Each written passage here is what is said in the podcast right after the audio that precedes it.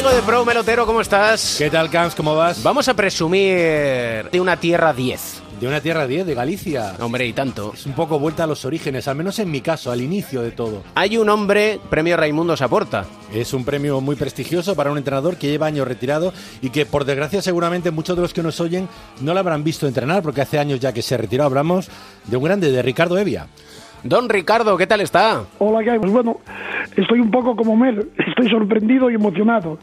Es decir, eh, en este momento de mi vida nunca pensé que me podrían dar no ese premio, cualquier otro premio, y este concretamente cuando miro la lista de antecesores míos que van desde Moncho, Aito, Pedro Ferraniz, ¿qué quieres que te diga? Pues más sorprendido todavía. Ponnos en situación, Mel. Bueno, pues Ricardo Evia entrenó a cinco equipos en la Liga CB, al Dit Brogan en tres ocasiones, entrenó también al Oar de Ferrol, al Salamanca, al Murcia y al Coren Orense. Entonces era Orense y Jacobeo 99.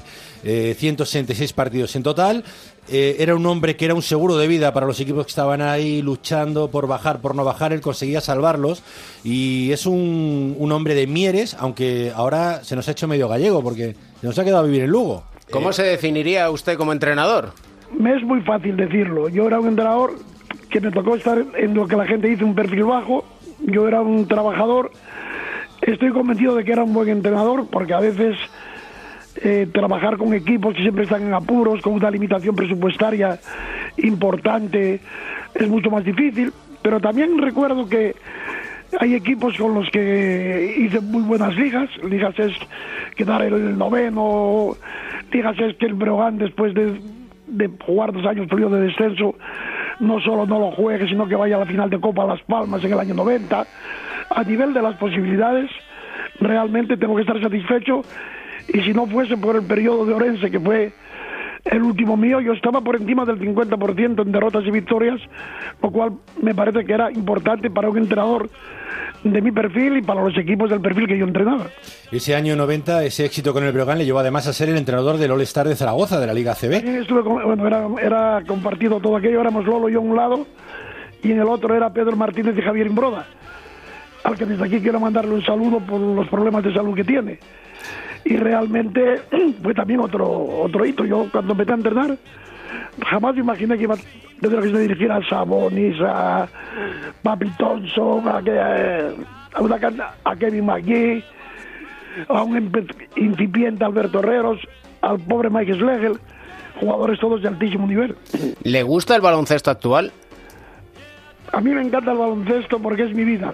Todo lo que me pasó en la vida me pasó al lado del baloncesto, ¿no? El baloncesto de ahora, y yo me quedo sorprendido siempre, ¿no? Hay un cambio total en la terminología, que si Green, que si White, pero tengo que decir que cambios tácticos poquísimos. Y hay una cosa que no podemos dejar de ver. Hoy los jugadores son mucho más altos, más fuertes, tiran muchísimo mejor, yo diría que hasta más guapos, pero lo de jugar bien, lo de jugar baloncesto, antes o ahora, me quedo con lo de antes, lo que se llamaba entender el juego. Eh, la gente de Lugo siempre recordará una cosa de, de Ricardo, y es que ahora que se habla de transiciones, estamos hablando de la retirada de Juan Carlos Navarro, de cómo esa cosa, a él le tocó una muy difícil. Él llegó al Breogán el año en el que el club decide no renovar a Manel Sánchez y ficha a Belimir Perasovic, era temporada 92-93. Bueno, tuvimos los, los dos primeros partidos, los hicimos con Ken Crichton. Ken llegó en el tercer partido. No tenía que haber llegado nunca, estábamos bien como estábamos. Empezamos la liga perdiendo, bueno, de aquella manera por dos puntos en el Palau. Y el miércoles, en dos prórrogas por un punto, en el Palacio de los Deportes de Madrid. Pudimos haber empezado de manera gloriosa, pero la gloria no es para los pobres.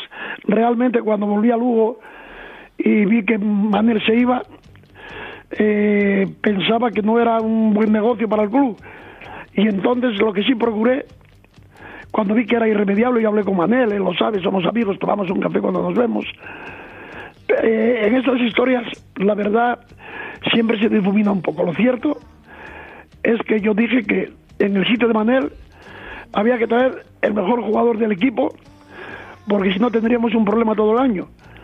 Cualquier jugador que no fuese mucho mejor que Manel estaría cuestionado siempre y tendríamos siempre un problema.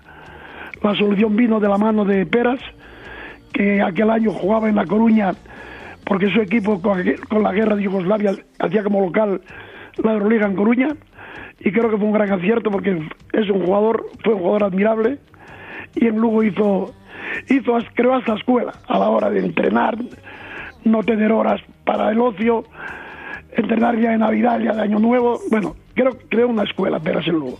Y yo también quería, para explicar un poco lo que es eh, Ricardo, yo he tenido la suerte, gracias a la sexta, de hacer muchos banquillos de la selección española, pero uno de los primeros que hice fue en Chantada, en un partido de la Copa Galicia entre el Oar de Ferrol, que entonces entrenaba Ricardo, y el Coren Orense.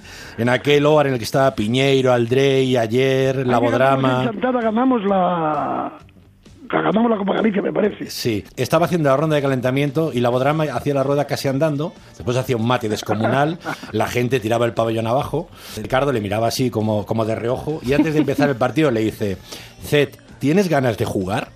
Y la Bodrama le dice, sí, mister, sí. Lo sacó en el quinteto inicial, dos primeras jugadas, la Bodrama no Un defendió desastre. nada. Pidió cambio inmediatamente, debía ser el minuto, minuto, minuto y medio de partido, y le dice, me has engañado, no tenías ganas de jugar, descansa un rato, anda. Y lo sentó en el banquillo, a la estrella del equipo. bueno, tengo que decirte que yo mantengo una amistad a ultranza con, con Atice, que ahora vive en Málaga, y a veces uno choca, él hace su trabajo, yo hago el mío, y hemos tenido más de un encontronazo, pero leve siempre. Al acabar el partido, pues todo pasa, y te voy a contar una anécdota. Un día, de estos de discusión, yo le dije, oye, Seth, te voy a contar una cosa. En Mieres había una familia de amigos míos que todos eran negros, pero ninguno llegó a director de fábrica de Mieres. O sea que yo aquí de Mieres no soy el más tonto, ¿eh?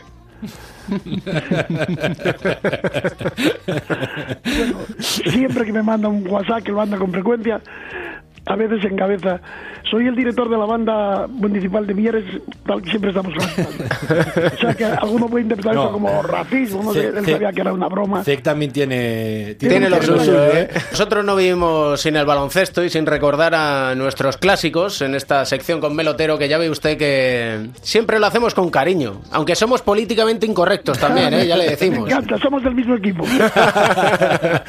Un auténtico placer y muchas felicidades por el premio que lo merece. ¿eh? Gracias, y debo decirte que tanto como el premio me sorprendió vuestra llamada para un programa como este de difusión nacional. Así que os estoy muy agradecido por sacarme del museo de cera. Y aquí estoy para lo que queráis. Un abrazo fuerte, Ricardo. Un abrazo a ti, Mel. Muchas gracias, de verdad.